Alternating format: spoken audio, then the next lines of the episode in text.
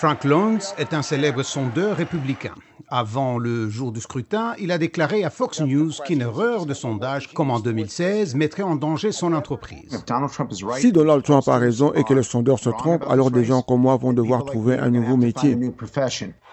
Quoique substantielle, la victoire de Joe Biden n'a pas été si écrasante. Les maigres gains enregistrés au Sénat par les démocrates et les sièges perdus à la Chambre viennent contredire tous les sondages. Joseph Campbell est professeur de communication à American University et auteur d'un livre sur les célèbres erreurs de sondage politique.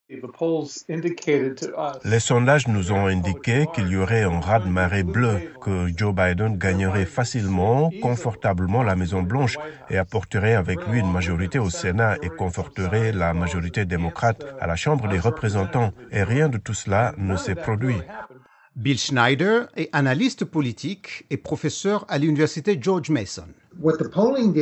Ce que les sondages ont fait, c'est qu'ils ont mobilisé de nombreux électeurs de Trump qui étaient très enthousiastes, mais ne sont pas nécessairement des électeurs habituels. Ce sont des blancs de la classe ouvrière qui ne votent pas en grand nombre. Cela les a mis en colère et les a poussés à sortir voter pour sauver le président et pour sauver le Parti républicain.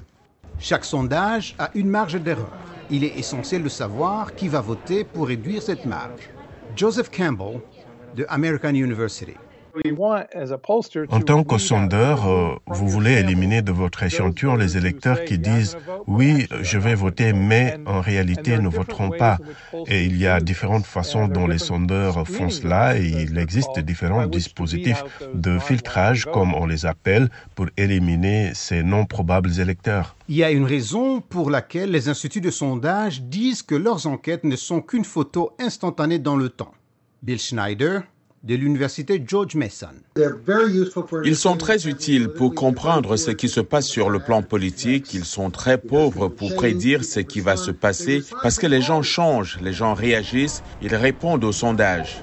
Malgré toutes les marges d'erreur, les sondages sont là pour rester. Ils sont devenus tellement plus imbriqués dans la vie américaine, dans les milieux d'affaires, la vie culturelle et politique, que les sondages ont déjà commencé pour le scrutin de 2024.